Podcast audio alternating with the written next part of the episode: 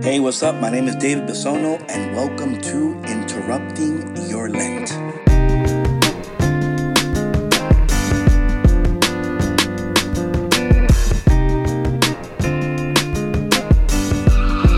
Have you been praying for something and God has not been responding?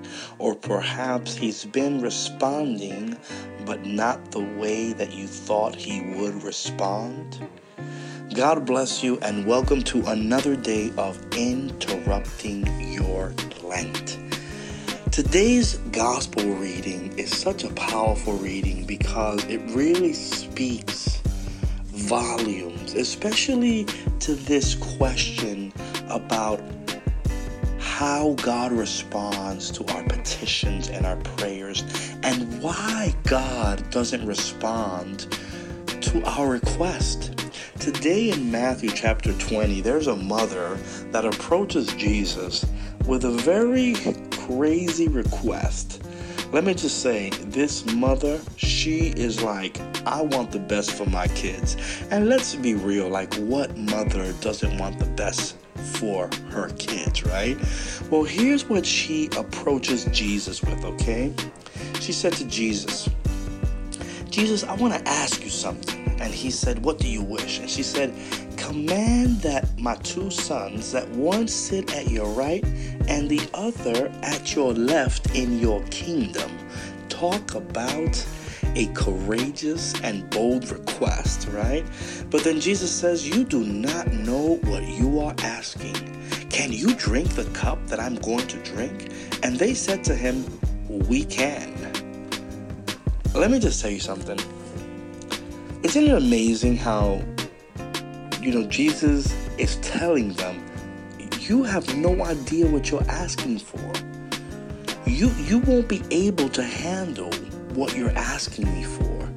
What if today that no that you're receiving from God, it's not a no because he doesn't love you, but it's actually a no because he loves you too much.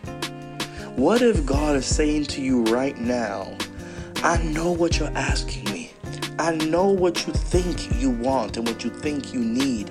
But let me tell you, that is not the best for you. What if today, instead of being mad because God is saying no, what if you just said, God, thank you for saying no? Thank you because that no is because you have something better for me. That no is because what I want isn't good for me, isn't right for me. Thank you, God, for not giving me those things that are not good for me. Isn't it great to know that God is aware of your life and He knows exactly what is best for you? And that if He is not giving you what you're asking for right now, could it be because it is not the best thing for you right now?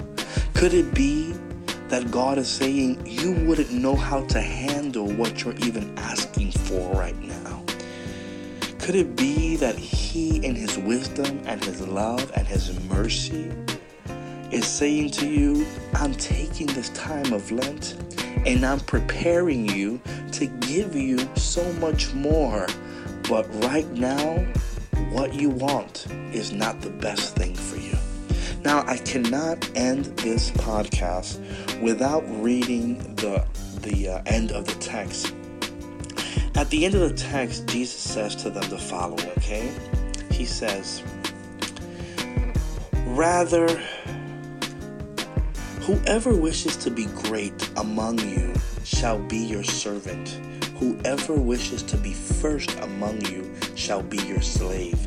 Just so the Son of Man did not come to be served, but to serve, and to give his life as a ransom for many you know, we're in this do you culture, right? Like, take care of you. Like, if you don't do you, then who will, you know, and all these kinds of things. But the gospel just flips that upside down.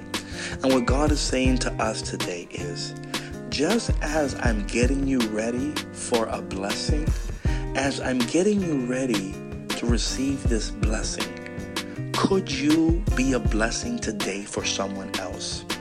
Could you today stop thinking so much of you and start thinking of others?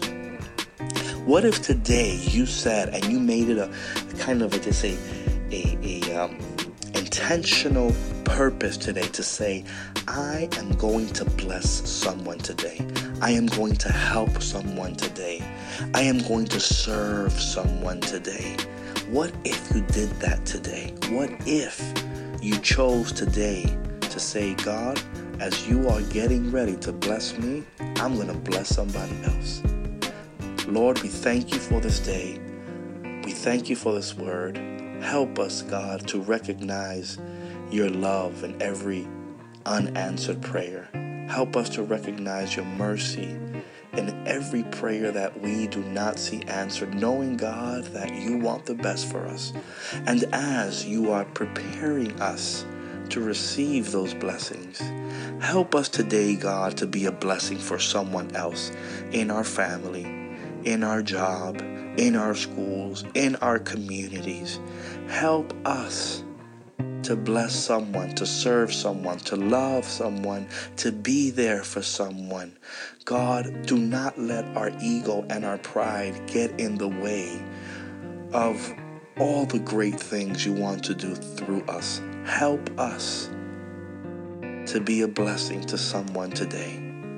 Amen. Well, thank you for joining me today on Interrupting Your Lent please make sure to visit the webpage davidbisono.me where you can listen to all the upcoming podcasts. And please don't forget to share on your Instagram, Twitter, Facebook. Please share with someone who is going through a rough time and needs to hear a word from God. See you tomorrow on another day of interrupting your Lent.